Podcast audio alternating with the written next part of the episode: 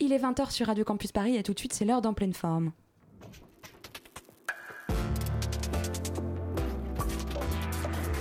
Bon cadeau à moi, c'est une toile que j'ai peint pour vous. Nous voilà débarrassés du superflu, on va pouvoir aborder l'essentiel. En pleine forme, l'émission contemporaine des arts sur Radio Campus Paris. En pleine forme. Mais si, c'est là que je me rends compte que malheureusement, je vous ai beaucoup moins bien réussi que le porc. Pour débuter, je vous propose un souvenir télévisuel. Est-ce que vous vous souvenez de la série Dream On? C'est une sitcom du début des années 90, diffusée sur la chaîne câblée HBO. Le protagoniste de la série, Martin Tupper, mène une existence a priori paisible. Il oscille entre son divorce, son ex-femme étant psychanalyste, l'éducation de son fils adolescent et sa vie professionnelle. Il est éditeur. Mais si la série est intéressante, c'est parce que son dispositif de montage dépasse de loin la banalité d'un tel synopsis. En effet, Martin Tupper est décrit dès le générique comme un enfant de la télévision qui a grandi les yeux rivés sur son téléviseur, dont l'imaginaire a été nourri par I Love Lucy et le Dick Van Dyke Show. Plus tard, devenu adulte, sa vie quotidienne est constamment ponctuée par ses réminiscences cathodiques qui surgissent à l'écran telles des ponctuations en noir et blanc, le plus souvent sur un ton comique. Par exemple, il entend son patron arriver et c'est un extrait d'un film de série Z où une araignée géante envahit la ville qui surgit à l'écran. Vous aurez saisi le principe. Martin Tupper est en quelque sorte l'homme moderne par excellence. Il incarne l'imaginaire collectif que la télévision a pu chercher à produire, l'homogénéisation des références en même temps que leur diversification, l'importance des médias d'information comme constitution d'une culture visuelle commune qui trouve des résonances psychanalytiques profondes. Si Dream On parle de la télévision, ces mêmes pistes de réflexion se poursuivent aujourd'hui dans l'usage des réseaux sociaux, des flux d'images qui circulent constamment, marqués par une prolifération accrue et surtout une déhiérarchisation et souvent une absence de mise en contexte. Tous ces enjeux, bien sûr, ne sont pas nouveaux et ont fait l'objet d'une pléthorique littérature, parmi lesquelles on peut mentionner le numéro spécial de communication et langage, Les devenirs artistiques de l'information, paru en 2015. Alors quel rôle l'artiste peut-il encore jouer dans chaque, si chacun peut être producteur d'images? Quelle stratégie mettre en place pour lutter contre de multiples formes de standardisation de l'image? En quoi la mobilisation des médias d'information dans l'art contemporain peut-il constituer un geste politique? C'est pour aborder ces quelques questions que j'ai le plaisir d'accueillir aujourd'hui deux invités.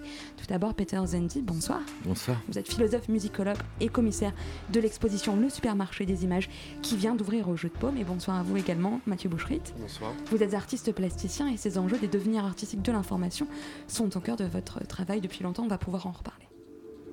En pleine forme. En pleine forme.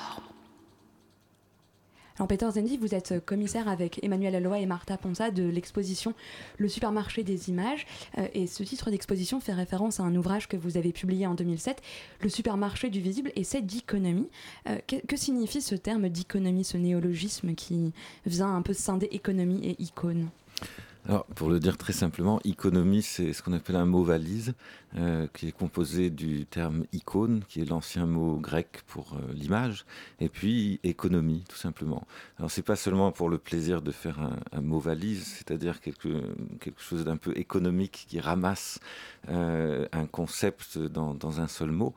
C'est aussi pour indiquer, un, disons, un changement, une, une, véritable mutation, je crois, dans, dans la nature des images.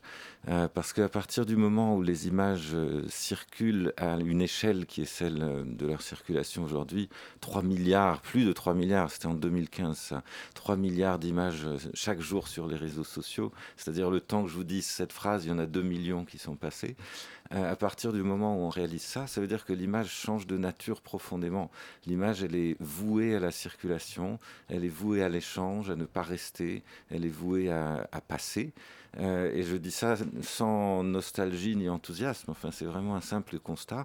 Et je crois qu'en tant que philosophe, en tout cas, euh, il faut en tirer un certain nombre de conséquences. C'est-à-dire que la nature de l'image, ça c'est la première conséquence, elle est relationnelle. Il n'y a pas d'image sans autre image. Ça paraît très très simple, mais les conséquences d'un énoncé aussi simple sont immenses en réalité, et y compris, je crois, pour, pour une pratique artistique, pour, pour une vision, un point de vue artistique sur le monde aujourd'hui. Je pense qu'on aura beaucoup l'occasion d'en parler. Et donc l'exposition eh bien, essaye de donner la parole ou de, de prendre, d'emprunter les yeux en quelque sorte de, de nombre d'artistes qui sont présents, qui ont accepté l'invitation, et de voir cette pléthore d'images qui, qui change la nature de l'image euh, un peu avec leurs yeux. Alors l'idée qu'on vivrait dans une société de l'image est une idée qui a un peu traversé euh, la philosophie du XXe siècle, d'abord avec Benjamin, bien sûr avec Debord, etc. Qu'est-ce qui a changé aujourd'hui ou plus récemment? Euh, Est-ce qu'on vit dans l'œuvre d'art à l'ère de sa reproductibilité numérique? Est-ce qu'il y a quelque... Qu'est-ce qui vraiment aurait encore plus changé ces toutes récentes années? Nicolas Bourrieux, dans son ouvrage Forme trajet, avait notamment parlé d'une image capitale, sans eux, mmh. d'une image tirée capitale qu'est-ce qui aurait vraiment particulièrement changé ces dernières années, eu égard un peu à ce, grand concept d'une société de l'image ou d'une saturation visuelle? Alors je crois effectivement, bon, Walter Benjamin, avec son fameux essai L'œuvre d'art à l'époque de sa reproductibilité technique, reste vraiment une référence. C'est-à-dire c'est quand même le premier, ça c'est assez incroyable, qui a euh, traduit en quelque sorte les, catégories de Marx, les, deux concepts clés de Marx, à savoir la valeur d'usage et la valeur d'échange. Il les traduit en termes d'image, dans les termes de ce que bon, je propose d'appeler justement économie. Il traduit ça en termes de euh, valeur d'exposition et valeur de culte. C'est-à-dire qu'au fond, la valeur d'usage, c'est la valeur de culte, c'est ce qu'on fait avec, euh, avec une image, euh, sans nécessairement la regarder même. Et la valeur d'exposition, bah, c'est justement l'image en tant qu'elle est vouée à être montrée, à être échangée, à être mise en circulation. C'est donc la valeur d'échange euh, marxienne. Et euh, alors, quand même, il y, a, quelque chose qui, il y a une véritable mutation qui s'est produite depuis. Et je pense, bon, vous avez prononcé le terme numérique, je pense que c'est ça. Alors, mais c'est pas le numérique en soi. Euh, c'est-à-dire que je crois que le mode d'existence ou les modes d'existence de l'image aujourd'hui, c'est vraiment une question de format. Et euh, en réalité, on pourrait presque définir, j'essaye de le faire dans le, dans le texte d'introduction du catalogue, on pourrait presque définir l'image comme étant un différentiel de format. C'est-à-dire l'image, elle n'est jamais dans un format, mais elle est toujours déjà entre deux formats. Alors, j'essaye de. Bon, beaucoup d'artistes euh, le montrent, et puis on le sait tout simplement. Si on pratique les, les JPEG, les images haute définition, basse résolution, on sait bien qu'une image, elle est toujours tiraillée comme un élastique entre, entre plusieurs formats. Elle est un, un différentiel de, de, forme et de force. Mais j'essaye de suggérer que ça a toujours été le cas. Parce qu'on pense, euh, et différemment bien sûr, dans, en relisant un peu le, la fameuse légende fondatrice qu'on trouve chez Pline. De Zeuxis euh, et voilà, enfin la, fille de, de Dibutade, le potier, euh, qui, euh, qui, voyant que son amant allait partir, dessine son ombre. Et alors Pline, dans son histoire naturelle, dit que c'est vraiment l'origine de la peinture, donc l'origine de l'image fabriquée par l'homme en quelque sorte. Et euh, moi j'essaye d'attirer l'attention sur ce qui suit euh, cette légende, à savoir que bien sûr la, fille de Dibutade dessine l'ombre, ça c'est, on dit que c'est l'origine de la peinture, mais immédiatement après, le potier, le père moule euh, le dessin de l'ombre. Et donc en fait, l'origine de la peinture, c'est pas le dessin, c'est les deux, c'est le dessin qui devient moulage, ou c'est la différence même entre dessin et moulage. Et je crois que ça dit déjà quelque chose sur le fait que l'image, c'est ça, c'est un différentiel de format. Alors justement, vous parlez de, Pline et aussi dans ces mêmes histoires naturelles, il y a aussi ce combat entre Zeuxis et Parisios qui se, qui se dispute un peu la question de savoir quel serait l'artiste le plus légitime, celui le plus à même de pouvoir représenter le réel.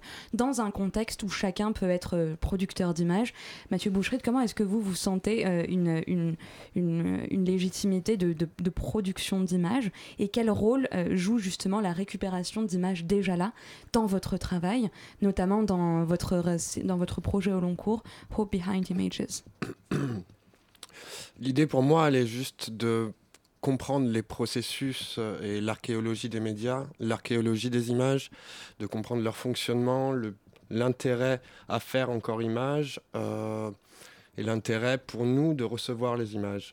Donc j'essaye de creuser en fait et de faire des, des liaisons temporelles très souvent entre euh, celui qui construit l'image et celui qui reçoit l'image et la manière dont on peut euh, créer des, des entre-deux, des va-et-vient dans la, dans la compréhension, euh, que ce soit de l'événement ou de la manière dont on reçoit l'événement. Moi, ce qui m'intéresse, c'est plus ça, c'est l'affect, les régimes de l'affect. Euh, car on parle d'image, de, de surproduction d'images. L'idée, elle est vraiment de, de faire, de, de, comprendre que c'est pas très important la surproduction d'images. Ce qui est important aujourd'hui, c'est de, de savoir ce que, ça, ce que ça produit chez nous en tant que, que, spectateur. Donc mettre en place des process qui permettent de visualiser les, les, comportements que ça produit. Voilà, pour moi, la, richesse de, de, des médiums ou des, des, médias, elle se trouve là. Elle se trouve vraiment dans cette, euh, dans cette possibilité de travailler l'affect.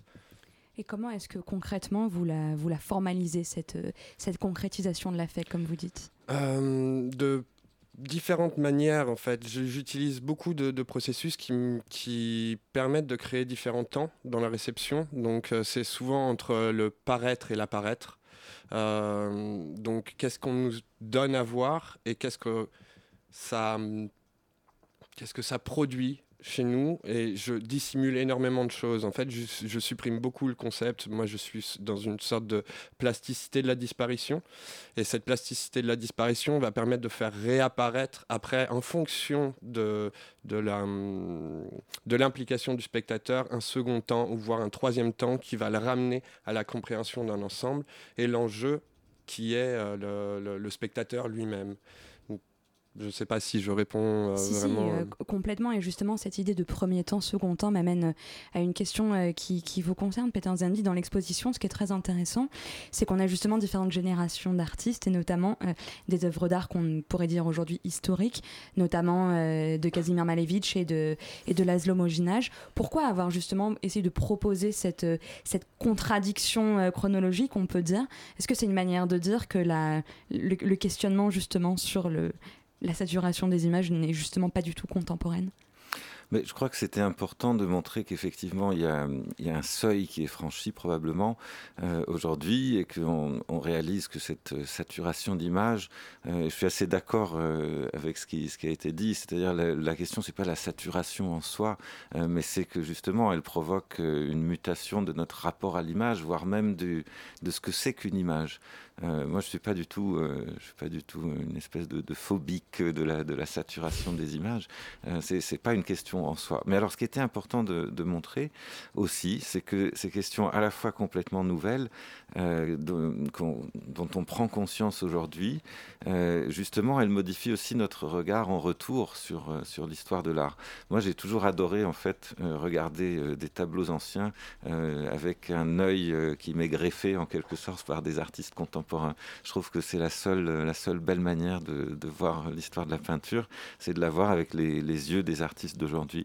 Et alors, ce qu'on a essayé de faire, par exemple, dans, vous, vous, mentionniez Malevich, donc dans la première salle de l'exposition, la première section qui est consacrée euh, à la question des stocks, c'est-à-dire des, des, immenses banques de données d'images euh, comme Getty Images. Il y a une artiste, euh, Géraldine Juarez, qui, par un dispositif très très simple, elle colle, elle détourne le logo de Getty Images et elle le colle sur un miroir, ce qui fait que tout ce qui se reflète dans le miroir, oui. c'est-à-dire le visible en général, est happé en quelque sorte, avalé par cette euh, banque d'images. Et alors juste à côté, euh, on a une série de, de graphiques euh, didactiques en quelque sorte, pédagogiques de, de Malevich, qu'il a utilisé donc à la fin des années 20, il a, il a réalisé avec l'aide de ses étudiants, il a utilisé dans différentes situations pédagogiques. Et ce qui est incroyable, c'est qu'on voit Malevich qui utilise des, des reproductions photographiques de différentes époques de l'histoire de l'art, ce qu'il appelle le césanisme, le naturalisme, les images saintes, etc. Il, y a un côté warburgien aussi un peu, donc il les colle sur, euh, sur une grande, un grand panneau en quelque sorte. Et puis il y a des mots-clés. Euh, par exemple religion, sociologie, milieu. Donc c'est voilà, c'est une sorte d'indexation euh, de cette banque d'images qu'est qu l'histoire de l'art. Et à un moment, sur l'un des cinq, euh, sur l'une de ces cinq planches, il y a même une espèce de graphique d'évolution où on voit les, les, valeurs en quelque sorte de, de cette banque d'images qui fluctuent. Donc c'est comme c'est comme un chart, enfin où on montrerait comment comment cette banque d'images, voilà, ça, ça change dans le temps. Et alors justement, cette notion, euh, cette notion de stock, elle est intéressante parce qu'elle a été euh, notamment formalisée théoriquement aussi par, comme étant un peu l'apanage du capitalisme, notamment dans l'ouvrage de, Luc Boltanski et F. Chapiello qui parle un peu d'une critique artiste comme étant une récupération euh, par le capital justement de ses propres moyens de, contestation. quelle a été un peu la formalisation critique de cette réflexion sur la pensée du stock et les réactions que pouvaient avoir les artistes justement à ces banques d'images et à cette cette capitalisation réelle et formelle des images dans la société. Mais je crois que hum, la réaction, alors je ne veux pas parler à la place des artistes, mais enfin, disons, moi, en tant que, que spectateur, euh, ce que je vois dans, l'exposition, c'est déjà un geste tout simple, mais qui garde, à mon sens, toute sa puissance. C'est le geste de monstration, enfin, montrer, exposer, exposer ce qu'il y a derrière, euh, mais exposer, euh, je dirais, en, introduisant cette distance qui est un peu celle de, enfin, qui, nous transforme, nous spectateurs, un peu en des, anthropologues qui viendraient d'une autre planète. Et puis on arrive là, dans cette salle, et on se dit, mais en fait, qu'est-ce qui se passe ici? Euh, euh, on s'étonne de tout finalement. Alors il y a euh, il y a des, des, gestes artistiques que j'ai mentionnés, celui de Géraldine Juarez, mais euh, il y a aussi ce, cette photographie bon, qui est assez connue, qui a été souvent vue, mais ça paraissait important de la mettre dans l'exposition, de Andreas Gursky. Amazon. Euh, voilà, qui photographie un, un entrepôt d'Amazon. Bon, en réalité, c'est un, pas un montage, mais enfin, il y a plusieurs photographies, mais qui sont, qui sont agencées de manière à n'en former qu'une. Et euh, c'est incroyable parce que on voit ces, ces, ces millions, peut-être milliards de marchandises sans personne, donc il n'y a aucune main, il n'y a aucune présence humaine. C'est vraiment les, objets entre eux. Et euh, c'est toutes ces marchandises qui sont essentiellement des livres, des, jaquettes, euh, donc des, touches colorées, mais aussi c'est comme si c'était des, petites images. Vous savez, la, couverture d'un livre, c'est une image. Donc en fait, on voit cette immense image photographique d'un entrepôt qui est composé de, de, milliers de petites images, comme si c'était des pixels déjà. Euh, et donc, ça, c'est des, gestes artistiques qui, qui, montrent en quelque sorte euh, bah, ce qui est, euh, mais qui nous font prendre conscience euh, que finalement, il y, y, a vraiment de quoi s'étonner et le, que ce soit comme ça. Et cet étonnement, c'est le début de, alors je sais pas quoi, parce que moi je pense que l'exposition, ça doit pas être le, enfin une exposition, ça doit pas être un discours. C'est-à-dire, je, je, déteste les expositions dans lesquelles on prend le, le, visiteur par la main et on lui dit, là il faut que tu sois triste, là il faut que tu t'indignes, là il faut que tu sois choqué. voilà. Oui, bien sûr. Et donc l'exposition, c'est vraiment, je crois que le geste de l'exposition, c'est ça, c'est de, de provoquer cette surprise euh, et, et, finalement de laisser le, le, le visiteur ben, tisser euh, ce, ce, cette désorientation dans, une, dans un geste qui, qui sera celui de la sortie de l'exposition, qui peut, j'espère, être un geste politique, un geste de prise de conscience. Alors on y reviendra justement à cette possible prise de conscience, mais Mathieu Beauchamp, je vous voyais réagir à l'instant. Parce que j'ai pas trop de choses à rajouter sur euh, la capitalisation justement de, des images. C'est plus les enjeux, euh, les enjeux derrière les images ou comme on dit l'espoir derrière les images qui est à, cap à capitaliser. Si c'est pour une image pour vendre, si c'est une image pour témoigner, informer ou juste euh, être vu, c'est cette notion-là qui, euh, qui est la plus qui, est, euh, qui fait économie en fait. Chaque image a un enjeu derrière, un espoir derrière, et c'est ce qui va créer la capitalisation, je pense. Alors on va pouvoir y revenir dans quelques instants, juste après une première pause musicale.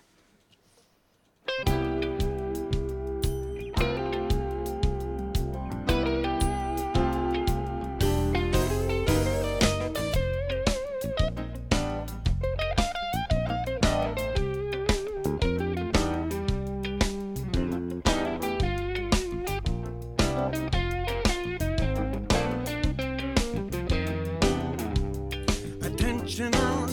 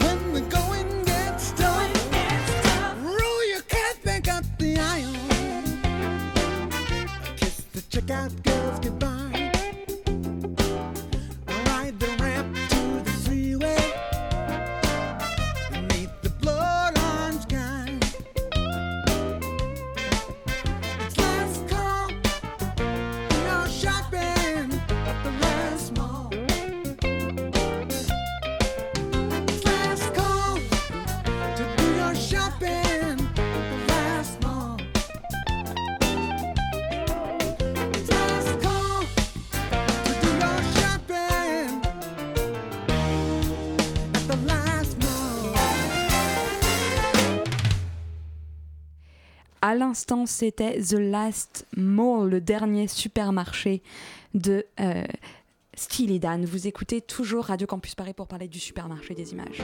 En pleine forme. En pleine forme. Alors Mathieu Bouchfried, vous évoquiez euh, juste avant euh, cette pause musicale euh, l'un de vos, de vos projets au long cours qui s'appelle euh, Hope Behind Images. L'espoir derrière les images, quel est donc cet espoir? Est-ce que vous pourriez nous décrire un petit peu déjà le processus que vous employez, la méthode? Voilà, Qu'est-ce qui, qu'est-ce qui se passe un petit peu dans ce projet où il est un petit peu question d'arrêt sur image en quelque sorte?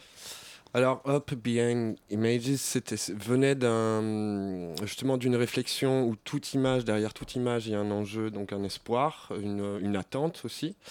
Et de ce projet est né déjà un premier travail euh, avec euh, le soutien du Collège international de la photographie du Grand Paris euh, et qui s'appelle Anamnésis. Euh, depuis deux ans, je fais des captures d'écran de, des réseaux sociaux quand je me lève, quand je me couche, quand je De votre regarde propre... euh, de, de mon propre fil d'actualité, enfin de, du fil d'actualité que me propose Oui.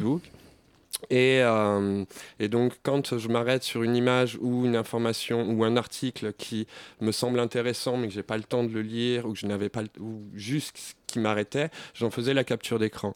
Et au bout de deux ans, je me suis rendu compte euh, que je n'étais jamais retourné sur ces images mais qu'elles me hantaient parce que j'en avais encore le souvenir. Quand j'ai vidé mon téléphone sur euh, mon ordinateur, j'ai pu remonter le fil de l'actualité et euh, les images que me proposait donc euh, Facebook. Il faut savoir que Facebook est lié à un algorithme qui va créer une sorte de profil psychologique. De, de, De chaque utilisateur. de chaque utilisateur.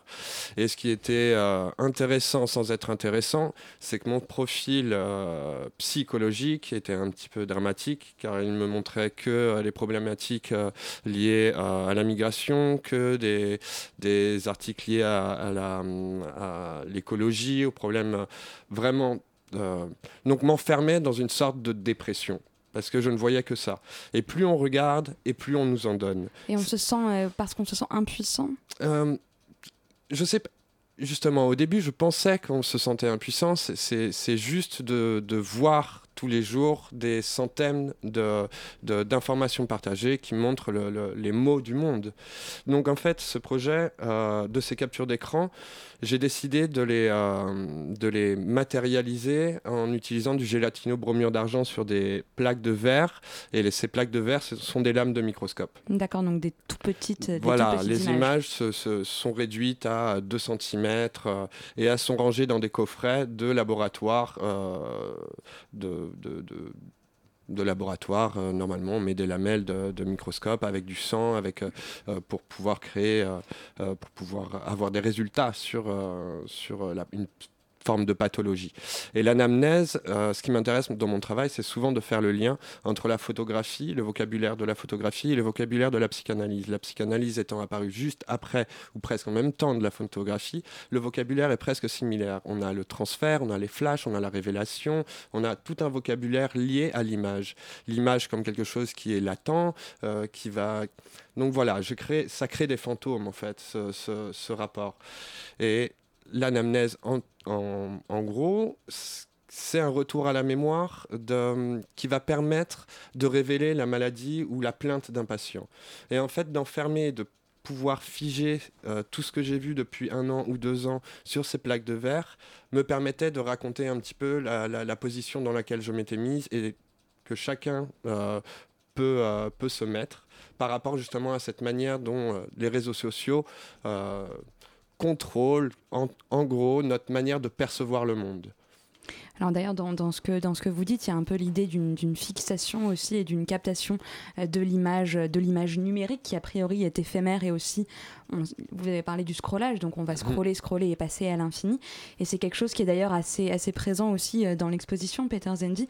Plusieurs artistes ont en commun une, cette réflexion sur la possible matérialité ou fixation euh, de l'image numérique passante, notamment chez Thomas Roof ou, ou chez Jeff Guess. Euh, Est-ce qu'il est nécessaire donc d'essayer de donner une chair et une fixation à des images qui seraient euh, trop immatérielles ou considérées et conçues par le spectateur comme immatérielles mais d'une certaine manière, je pense pas que, que l'image soit jamais trop matérielle ou trop immatérielle, comme... mais elle est, elle est toujours entre les deux, c'est-à-dire elle est toujours en train, en voie de se matérialiser d'une certaine manière, mais aussi en voie de, de migrer d'un support ou d'un format à l'autre. Euh, dans, dans ce que vous décriviez euh, de, de votre travail, moi je suis, je suis très frappé aussi par la la, cristallisation de l'image euh, qui se reforme sur un autre support, voilà, sur ces, plaques de, microscope. Et alors, euh, cette, euh, cette cristallisation ou cette désagrégation, c'est vrai qu'il y a plusieurs artistes qui la, qui la donnent à voir de manière très différente. Euh, bon, je pense à une pièce de Jeff Guess qui est dans le dans l'exposition qui s'appelle Addressability. Mm -hmm. Addressability, c'est un concept qui reprend au théoricien des médias Friedrich Kittler et euh, ça veut dire l'adressabilité, bon, c'est-à-dire qu'en fait chaque euh, chaque pixel dans une image a une adresse en quelque sorte où il doit aller se, se fixer pour composer l'image. Et donc ce que montre Jeff Guess euh, avec ce, ce c'est un, programme qu'il a, fait qui va chercher des images sur les, sur les réseaux sociaux, des images d'actualité en temps réel, donc parmi les images qui circulent. Et euh, ce programme la, désagrège en quelque sorte, la, résout, la dissout en pixels qu'on voit voyager sur l'écran, dans l'espace, et puis peu à peu, les pixels retrouvent leur place. Et donc ce que vous voyez, c'est que l'image, en fait, c'est une espèce de presque de, respiration, j'ai envie de dire, pour prolonger un peu vos, métaphores euh, biologiques, c'est une sorte de systole et de diastole, c'est-à-dire que l'image, à un certain moment, elle se, condense, elle se, fige, et donc elle devient, euh, comme vous disiez, un arrêt sur image, et puis à d'autres moments, eh bien, il y a cette diastole, c'est-à-dire l'image se prend une autre respiration, elle va se, déformer pour se reformer. Euh, c'est-à-dire c'est une question de, encore une fois, de, différentiel ou de, de, rythme de format, j'ai envie de dire. Et c'est ça l'image. L'image, c'est jamais une image, c'est toujours déjà un rapport entre images. C'est un système de multiples images, mais alors de fait, comment comment justement cristalliser et proposer cet arrêt sur image qui est aussi celui d'une échappée de la standardisation. Euh, L'un des phénomènes qui a été le plus commenté à propos de Getty Images, c'est notamment que toutes les images vont se ressembler les unes avec les autres et surtout qu'elles vont être déhiérarchisées et anonymisées. Pour la plupart, c'est un peu le principe de, de Getty Images puisque c'est des images qui sont libres de droit. Comment est-ce qu'on fait maintenant pour justement penser euh, une image qui ne serait plus, qui serait hors standard et euh, qui va sortir du lot? Mathieu Boucherie Comment est-ce que vous faites justement pour sélectionner euh, a posteriori les images euh, qui vont vous arrêter Est-ce que vous faites des captures d'écran systématiques? Quelles sont les images finalement qui vous, qui vous arrêtent? Euh, j'ai un problème, c'est que je ne sais pas sélectionner. C'est pour ça que tout mon travail, c'est tout le temps une multiplicité. Parce que je me suis confronté justement au choix. Et choisir, ça veut dire écarter. C'est mon gros problème quand je parle d'actualité ou d'événements ou d'urgence. J'ai du mal à parler de sujets ou de projets. Je parle souvent d'urgence. Le problème de choisir, ça veut dire que euh, je considère que ce, cette problématique-là va être plus importante que l'autre. Donc, euh, je présente souvent un ensemble. Et l'ensemble va créer une image. C'est comme la mémoire collective ou la mémoire individuelle d'un d'un événement. On va cristalliser justement cet, cet événement à partir d'une multitude de- de- d'images qu'on ait pu voir, que ce soit par exemple euh, World Trade Center ou attentat, ou euh, j'ai beaucoup travaillé dessus. Justement, il a été bien montré que le lendemain des attentats, On se euh, faut- 80% euh, des, des- des quotidiens Mhm. utilisaient exactement la même photographie Exactement. pour illustrer l'événement, ce qui avait aussi été le cas d'ailleurs après la chute de Lehman Brothers, Mhm. avec le, cette photo qu'on a appelée le facepalm après, Mhm. avec la même personne qui était systématiquement, qui du coup va devenir... euh, qui va cristalliser justement l'événement par une seule image, parfois avec des cadrages subtilement différents. Mais l'idée, elle est là aussi, elle est de rendre compte de ce, de, peut-être un ensemble, un ensemble d'images fait une image ou une idée, une pensée. Par exemple, j'avais travaillé en 2015 sur justement la notion de Google, comment il hiérarchisait. Dans Par- Google Images Dans Google Images, j'avais fait une œuvre qui s'appelle Google.war. WAR, c'est Web Application Archive. Mhm. C'est aussi ce mot. Donc j'avais essayé de travailler sur cette notion de guerre et comment Google nous donnait cette, euh, ce, ce, euh, ce résultat de recherche. Donc j'avais peint les 1600 images qu'il m'avait données et après avoir peint ces 1600 images, je suis venu déposer une goutte d'eau sur chaque image, ce qui venait la diluer et ça se créait une image diluée dans son ensemble. J'avais aussi écrit à la main les 200 pages de code qui pour moi étaient incompréhensibles mais créaient une archive visuelle c'est toujours ce décalage aussi de comment on appréhende, comment les systèmes nous donnent à voir.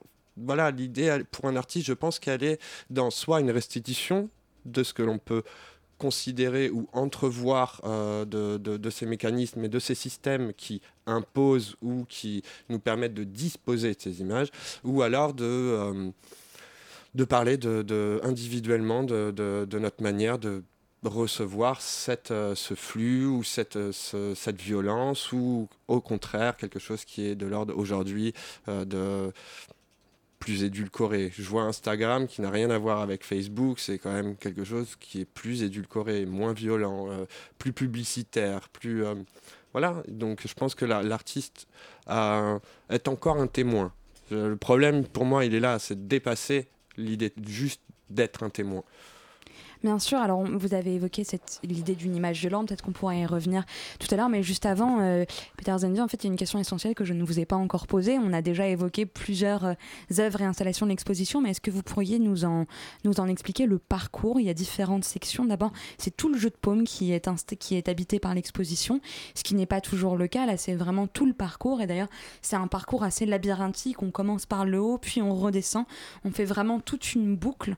Euh, Est-ce que vous pourriez voilà, nous expliquer un peu comment ce parcours est construit et comment vous avez pensé un peu ces différentes, euh, ces différentes sections, ces différents grands moments de, de la visite Alors, on entre euh, dans le jeu de paume et tout de suite, on est plongé euh, dans une, dans une installation d'un artiste américain qui vit à Berlin, Evan Roth.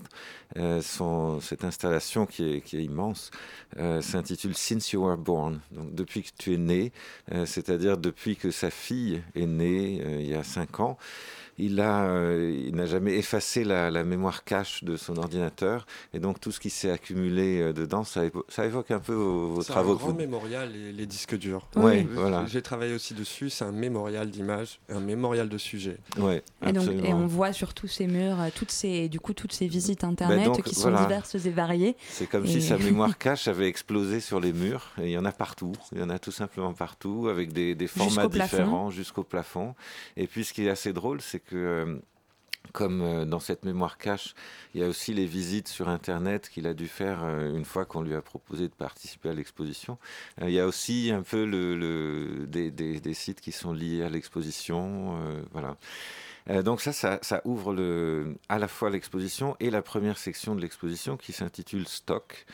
Euh, et alors volontairement, les cinq sections qui composent l'exposition sont intitulées avec des, des mots comme ça très simples qui sont empruntés au, au lexique de l'économie. Stock, valeur. Stock. Ensuite, on passe par une salle qui est consacrée aux matières premières.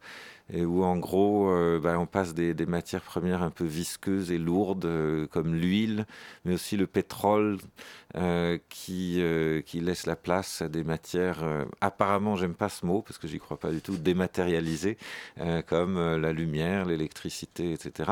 Mais qui en, réal, en réalité eh bien, supposent justement la viscosité du pétrole, les énergies fossiles, etc. ensuite, on a une section consacrée au travail. Et là, quand on entre dedans, il y a tout de suite du son d'ailleurs, je suis assez content de ça. C'était pas calculé au niveau de, de, la scénographie, mais il y a une vidéo de Ben Thorpe Brown qui est un peu un enfin, qui documente la fabrication de ce qu'on appelle des deal toys, c'est-à-dire les, des trophées, oui, des trophées euh, qui, euh... qui, marquent, euh, qui commémorent une grande transaction financière. Et, euh, et, donc on entend, c'est une usine Il y a une au Canada. Dessus, je crois. Oui, et alors on entend ça, ça, ça frotte, ça scie, ça, ça moule, enfin voilà. Et, et, puis par ailleurs, dans cette même salle, on a une vidéo très très belle de, de Martin Le Chevalier consacrée euh, aux travailleuses du clic. Euh, et donc euh, voilà, là il n'y a pas de bruit, c'est une voix off euh, très très posée comme ça, une voix de femme qui raconte ces travailleuses qui sont payées vraiment un salaire de misère et Pour qui que passent, les machines deviennent autonomes. Voilà, qui passent leur journée à faire. Alors certaines font des likes, par exemple. Elles vendent ensuite des, des likes par milliers ou des vues. Euh, voilà, il faut savoir que la visibilité, c'est aussi ça. C'est le produit de tout un travail de l'ombre, euh, travail à la chaîne de la visibilité, ou bien d'autres tags des images, des tags des décapitations, euh, des choses comme ça, pour qu'elles soient éliminées des, des réseaux. Et ensuite, on passe donc à la quatrième section qui est consacrée à la question de la valeur. Euh, la valeur des images, mais aussi les images de la valeur. Comment représenter la valeur, c'est compliqué. Représenter les flux financiers, ou même euh, représenter euh, l'argent quand il est dématérialisé, quand ça devient une crypto-monnaie. Voilà. Et on finit par une section qui est un peu le, le feu d'artifice final, consacrée aux échanges. Euh, les échanges à la fois des images, c'est-à-dire la circulation des images, lent ou rapide. On a une belle vidéo de William Kentridge qui évoque le, le feuilletage d'un livre, donc un échange lent, disons, circulation lente. Et puis à l'autre bout de cette section, on a une installation d'un collectif de deux artistes qui s'appelle disnovation.org et qui, euh, qui va ponctionner en quelque sorte en temps réel euh, tous les échanges de pair à pair qui se produisent sur le réseau des 100 films les plus populaires. Avec, on voit sur euh, ces trois écrans, on les repère d'ailleurs assez, voit assez d'où est-ce qu'ils sont envoyés, où est-ce qu'ils vont, avec les adresses IP. Et puis surtout, on les voit, euh, comme dit Nicolas, l'un des deux artistes, euh, on les voit depuis le point de vue des câbles, c'est-à-dire on les voit par paquet dans la continuité du film. Et l'exposition se poursuit, je, dis ça encore très rapidement, euh, vers le sous-sol. Donc il y a une petite mezzanine où on s'arrête un peu pour lire et pour, euh, pour faire une pause documentaire en quelque sorte, même si c'est pas c'est tout autre chose qu'un document, puisqu'il s'agit des carnets de travail de Sergei Eisenstein, le, cinéaste, qui avait un grand projet de film à partir du Capital de Marx qu'il a jamais réalisé. Mais on feuillette en quelque sorte, c'est une projection de diapositives de ces pages de carnet qui sont traduites est présenté, donc on, les lit, et on arrive euh, au sous-sol en face de l'auditorium où il y a une installation de Hito Steyr, qui est une conférence en réalité sur ce qu'elle appelle duty free art, euh, c'est-à-dire en fait euh, l'art tel que il se pas qu'il s'expose mais tel qu'il est stocké dans des dans des ports francs pour euh, l'évasion fiscale elle dit aussi des choses euh, voilà terribles sur le, les musées nationaux les complicités qui se créent enfin tout ce marché noir de l'art en fait Merci beaucoup pour l'évocation de ce parcours très riche. Il nous reste encore plusieurs questions à aborder, mais juste avant une petite ponctuation musicale.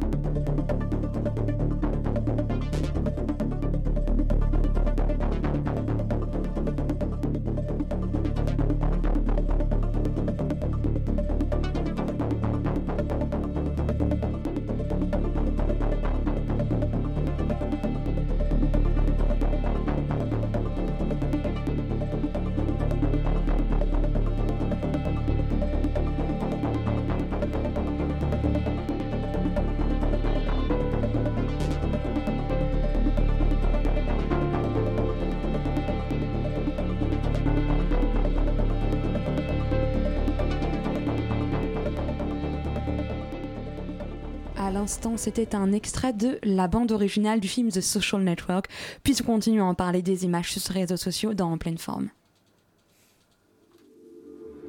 En pleine forme. Nous sommes toujours avec Peter Zenzi et Mathieu Boucherit et on évoquait donc le parcours de l'exposition euh, Le supermarché des images et Mathieu Boucherit vous évoquiez euh, notamment l'un de vos projets How Behind Images. Alors il y a eu quand même une question qui était un peu en filigrane de nos discussions mais qui que j'aimerais vous poser maintenant, c'est la question de l'image violente parce qu'on a beaucoup parlé des images qu'on voit partout, des, des stocks d'images, des images proliférantes. Euh, parmi ces images, il y a ce qu'on peut appeler des images violentes, des images à caractère pornographique, des images de guerre, des images de combat, des images de décapitation, de torture. On ne, cite plus le nombre de, de unes de quotidiens qui ont notamment fait couler beaucoup d'encre sur la question de la représentabilité des conflits armés. Comment est-ce que vous, vous vous saisissez de ces questions? Est-ce que vous essayez de rendre montrables des images violentes? Qu'est-ce qui fait qu'une image finalement va sortir du lot et euh, arrêter euh, l'œil?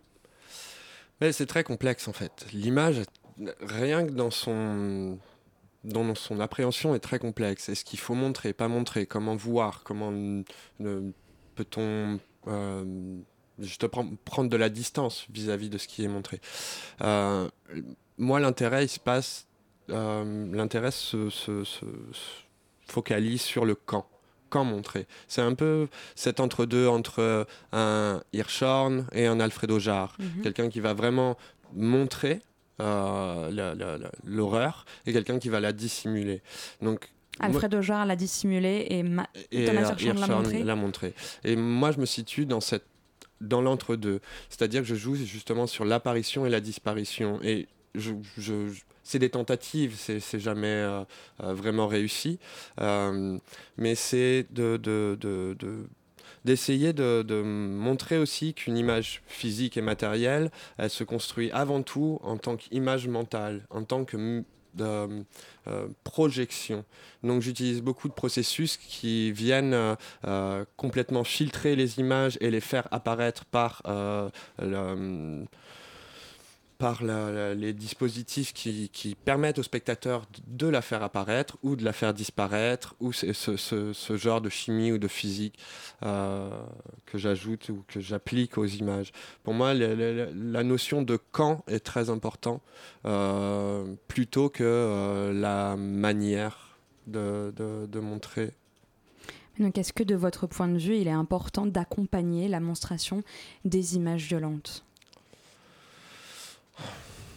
C'est compliqué, c'est vraiment compliqué. J'ai pas de réponse à donner parce que comme ça fait 15 ans que je travaille et la, une image peut être justement juste un texte. Le texte va révéler l'image. Bien entendu. Par rapport à ce que l'on connaît ou ce que l'on a déjà vu. Surtout si aujourd'hui on évoque euh, A-Line, il n'est pas, pas nécessaire désormais de montrer l'image mhm. pour qu'elle elle vienne à l'esprit de quiconque aura pu l'avoir vue. Il faudrait vraiment avoir fait preuve de beaucoup de bonne volonté pour ne pas avoir vu cette image puisqu'elle a, elle nous a été imposée à tous, elle a énormément euh, circulé. Alors une autre question d'aborder justement cette, euh, cette question, c'est la question de la, un peu de la de la disruption des images. Je vais essayer de ne pas dire le mauvais mot. euh, Peter Zendi, dans, l'exposition, il y a plusieurs œuvres qui essayent de questionner un peu le hack, notamment euh, cette œuvre, alors je, ne sais pas si je vais arriver à bien la prononcer, mais du collectif Ribn.org, qui euh, questionne notamment, qui détourne les algorithmes et les systèmes d'algorithmes financiers en les indexant non pas sur un but de profit, mais sur des, indices biologiques et, et naturels. Je ne sais pas si je m'explique exprime bien. Mais en tout cas, on est et, pareil avec l'œuvre euh, qui conclut l'exposition, une des œuvres qui conclut l'exposition, The Pirate Cinema qu'on évoquait tout à l'heure. Il y a un peu cette idée qu'on peut complètement hacker le système, euh, détourner le système. Et il y a maintenant ce néologisme ou cette autre mot valise qu'on appelle le activisme. Est-ce que c'est quelque chose qui a été présent un peu dans le dans cette ponctuation de différents artistes dans le parcours de l'exposition? Alors c'est vrai que le, activisme et euh, la le détournement, bon, c'est pas exactement le, sujet de l'exposition, euh, mais, mais néanmoins, il y a ces œuvres en effet qui sont, qui sont présentes. RYBN, ce, ce collectif d'artistes, euh, finalement, euh, ils, sont, ils sont présents parce que c'est aussi, ce qu'ils font, c'est aussi une manière de, de visualiser l'activité d'investissement en bourse qui prend souvent la forme maintenant d'algorithmes qui, vont investir en bourse. Et alors eux, en effet, comme vous disiez, ils détournent ces algorithmes, ils leur demandent de suivre des, des règles qui ne sont pas justement l'obtention de profit ou la maximisation des profits, mais d'investir au fond en utilisant un certain savoir de l'astrologie, en suivant euh, des, mouvements qui sont autres, qui peuvent être euh, des mouvements, euh, je sais pas, des marées, de la lune, enfin, voilà.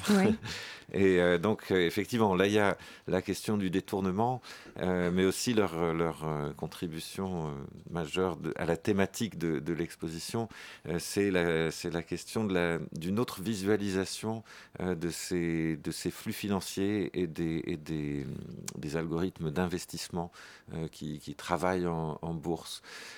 Euh, quant à Pirate Cinema, euh, oui, c'est un détournement, mais en même temps, c'est un détournement qui n'en est pratiquement pas un. C'est, je, moi, je, je, m'imagine plutôt le dispositif de Pirate Cinema comme une ponction. Une, euh, une captation. Et c'est la raison pour laquelle, d'ailleurs, on a mis euh, sur le mur, l'un des murs de la, la, petite salle dans laquelle on, on, entre pour voir Pirate Cinema, comme dans une caverne. il y a une photographie de Trevor Paglen qui, qui l'a ramené de ses plongées sous-marines. c'est la photo des câbles Internet posés mmh. sur les fonds marins.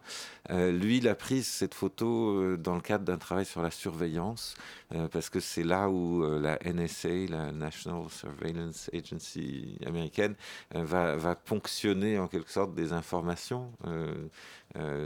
Et donc, lui, il prend cette photo pour montrer, voilà, c'est là où on, c'est là où on vole en quelque sorte des données sur sur vous, sur nous tous.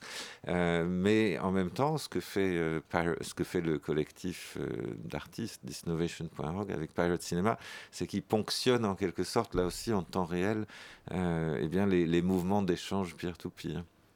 Voilà. Après, sur la question de la violence des images, euh, moi aussi, un peu comme, comme Mathieu, je suis un peu perplexe. Enfin, j'ai pas, pas une réponse euh, générale. Disons, au fond, je pense que si, il y en a pas, mais je pense que si le, si vraiment on, on essaie de, de, penser, de conceptualiser sérieusement l'image, comme euh, justement une formation et une déformation perpétuelle, comme toujours déjà un rapport entre formats.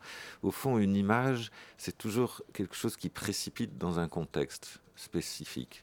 Et donc, chaque contexte, je crois, appelle sa stratégie. Des fois, il faut du texte autour, il faut du discours, des fois, il n'en faut pas. Et puis, au fond, je pense que l'image, en précipitant, en cristallisant, elle garde toujours une force de disruption des mots. Euh, et on va jamais, on va jamais arriver à la, à la, la s'agir en quelque sorte avec des mots. Mathieu Boucheret, je vous voyais réagir. Parce que l'image nous met face à nous-mêmes, en fait. Donc, euh, quand euh, vous parliez de, de contextualiser, c'est toujours si c'est par exemple un journal d'information, si c'est euh, papier, si c'est euh, un support numérique, si euh, ça va être un réseau social, si l'image est juste partagée par des amateurs, si elle a été faite par des amateurs. Mmh. Donc ça, ça nous renvoie toujours d'une à la contextualisation de l'image, quand est-ce qu'elle a été faite, où est-ce qu'elle a été faite, pour quels enjeux, mais aussi nous, dans quelle disposition nous sommes pour pouvoir la recevoir. Est-ce que parce qu'on peut être en fonction de l'humeur, euh, touché, moins touché, euh, on peut la comprendre, ne pas la comprendre. C'est trop vaste pour pouvoir l'enfermer. Et quand je vois, il y a eu beaucoup d'écrits, beaucoup de pensées, que ce soit Monzin, Rancière, euh, André Günther, en ce moment aussi, Yves Citon qui parle mmh. d'images radioactives, toutes ces personnes, on essaye de comprendre. Mais on ne peut pas dire j'ai compris ou j'ai la solution pour euh, envisager un changement dans notre manière d'appréhender ou de, percevoir. Et c'est surtout de vivre avec. Ben, tout à fait. Alors, il me reste à vous poser euh, une dernière question, Peter Zendi, car euh, le temps euh, nous manque désormais. Est-ce que vous voudriez peut-être annoncer quelques, quelques événements qui vont accompagner l'exposition? Je sais qu'il y a toute une programmation très riche. Évidemment, on, on indiquera tout, tout ce qu'il faut sur le site, mais est-ce que vous voudriez évoquer quelques événements justement qui vont accompagner l'exposition? Il y aura des rencontres, visites, rencontres avec euh, les artistes. Ça, je pense, c'est vraiment euh, des moments importants. Euh, on en a eu une hier et c'était assez beau de, parcourir l'exposition en s'arrêtant devant les œuvres et en, écoutant les artistes les présenter. donc il y en a toute une série. Euh, il y aura également une soirée euh, cinéma. En fait, au départ, on voulait que le cinéma, les séries télévisées soient présentes dans l'exposition. Puis une exposition ne peut pas tout faire. Il y a quand même Donc, euh, Robert Bresson. Oui, il y a Robert Bresson. Ça, c'est vrai. Il y a la bande-annonce de- du film L'Argent. Mais ça, c'est vraiment 30 secondes et c'est magnifique. C'est un petit film expérimental qui raconte rien, et que à l'exception des, des gestes de retirer de l'argent dans un distributeur. Euh, et puis, il y aura, peut-être je mentionne juste cet événement rapidement, au moment du démontage de l'exposition, euh, comme, euh, comme il y a toutes ces images euh, imprimées sur du papier par Evan Roth, cette mémoire cache qui a explosé sur les murs, eh bien, on va arracher ce papier peint et ça va créer une grande quantité de, de, de rebuts, enfin de, de débris. Et qu'est-ce qu'on en fait? Et alors, on a imaginé, c'était un peu son idée, lui va faire un atelier de recyclage et en même temps, on va faire une journée de, colloques et de discussions sur l'écologie de l'image. Ben, me, toutes ces yours. informations euh, seront, seront évidemment présentes. Merci à tous les deux, Peter Zendi et Mathieu Boucherie. Je rappelle que l'exposition est ouverte jusqu'au 7 juin 2000 2020, mais restez avec nous. Il nous reste encore quelques petites choses à faire.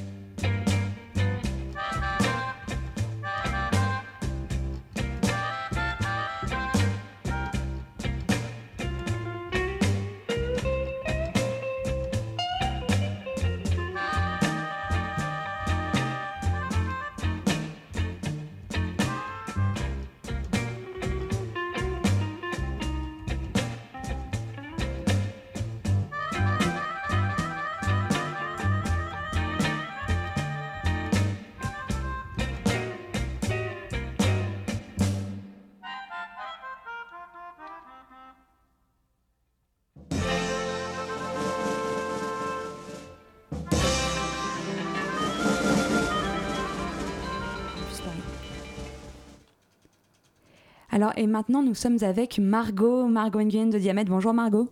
Bonjour. Eh ben, écoute, tu es avec nous pour euh, parler d'une exposition euh, que, du- que tu as contribué à constituer avec Diamètre qui s'appelle A Spoonful of Sugar. Alors, j'ai l'impression que ce titre évoque euh, Mary Poppins. Oui, alors c'est ça, c'est un titre à la fois merveilleux et pop et en même temps qui euh, traduit un certain désenchantement. Et c'est cette ambivalence-là qu'on qu'on recherchait. Oui, c'était pas évident de faire le choix d'un titre en anglais, mais finalement, euh, c'était celui qui nous plaisait le plus. Euh, et on trouvait que voilà, dans son ambivalence même de faire passer la pilule, entre, enfin, très littéralement, Spoonful of Sugar, le reste de la chanson Say Helps the Medicine to Go Down, ça évoque la manière dont on peut faire passer la pilule en appâtant euh, quelqu'un avec quelque chose de, sucré. Donc justement, c'est cette ambivalence-là entre, voilà, encore une fois, entre un truc qui sonne très euh, joyeux et léger et un contexte plus difficile qui nous intéressait dans ce projet-là et en tant que choix de titre. L'exposition a lieu entre plusieurs, entre plusieurs endroits à Romainville. Il me semble entre la nouvelle galerie Jeune Création et la médiathèque de cette même ville. Comment est-ce que justement l'exposition s'articule entre ces différents lieux? Alors la décision de déplacer certaines œuvres hors de l'espace de l'exposition, elle est vraiment arrivée euh, à la fin de la conception du projet, dans le sens où elle est née euh, bah, de, discussions euh, qui ont germé suite donc à une action sociale qui a été entreprise pendant le salon Jeune Création et dont certains des auditeurs ont dû avoir l'écho et qui nous semblait important bah, d'accueillir au sein même du contexte de préparation de l'exposition. Euh, et donc les deux artistes qui, donc deux artistes ont décidé de se retirer euh, définitivement du projet euh, en, solidarité et en protestation avec, avec donc le, la, critique possible du contexte Fiminco, donc qui est une fondation privée tenue par un bailleur immobilier, voilà. Et pour certains artistes, en fait, étant donné cette situation et par solidarité avec les critiques qui avaient été adressées une semaine auparavant, il n'était pas envisageable de euh, faire partie de l'exposition.